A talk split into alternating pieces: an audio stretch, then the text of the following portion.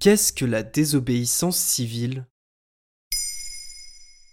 Merci d'avoir posé la question.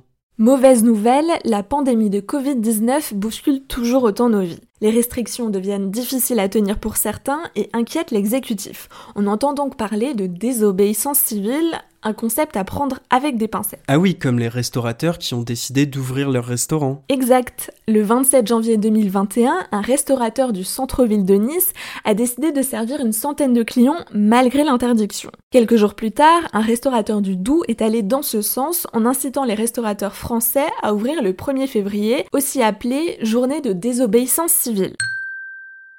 La réaction du gouvernement a été immédiate, les restaurants qui enfreignent les règles ne bénéficieront pas du fonds de solidarité. À ce stade, on peut plutôt parler de fronde que de désobéissance civile. Mais le terme a été réutilisé par le maire de Montfermeil en direct sur LCI j'appelle à la désobéissance civile parce que le mal qui est infligé à la population française est totalement disproportionné par rapport aux effets que l'on veut avoir sur la crise sanitaire. Mais ça vient d'où ce concept de désobéissance civile? On doit la première utilisation du terme au philosophe américain Henri David Thoreau en 1849 dans son essai nommé La désobéissance civile, issu de son expérience personnelle. Trois ans plus tôt, il est emprisonné pour avoir refusé de payer l'impôt. Un geste symbolique pour protester contre l'esclavagisme et la guerre contre le Mexique. La notion a ensuite fait son chemin et a été théorisé. Il n'y a pas une unique définition, mais deux se distinguent.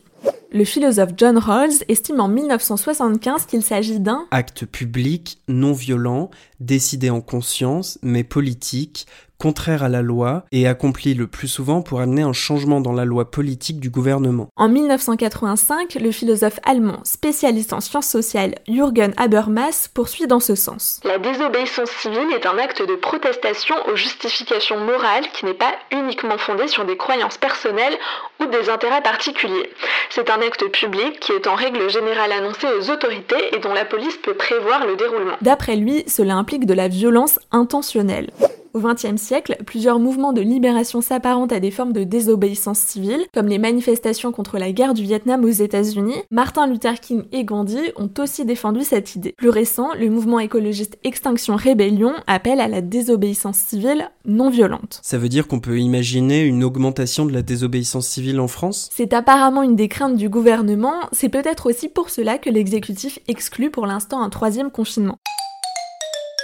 Sur Twitter est apparu le 22 janvier le hashtag Je ne me confinerai pas, lancé par le responsable du site Ballet Masque. Selon Le Parisien, l'ex-ministre de l'Intérieur Christophe Castaner jugeait avec inquiétude la perspective d'un troisième confinement en avançant Le risque en enfermant le pays, c'est la désobéissance civile. Rien ne prouve qu'une rébellion pourrait arriver, malgré les exemples observés à l'étranger. Aux Pays-Bas, des émeutes ont éclaté dans plusieurs villes à l'annonce de l'instauration d'un couvre-feu, au Liban aussi, à l'annonce d'un confinement, principalement à Tripoli, au nord Mais pour bien comprendre les ressorts de la désobéissance civile, il ne faut pas écarter les particularités propres à chaque pays. Pour ce pays du bassin méditerranéen, les restrictions liées à la Covid-19 s'ajoutent à une situation économique désastreuse.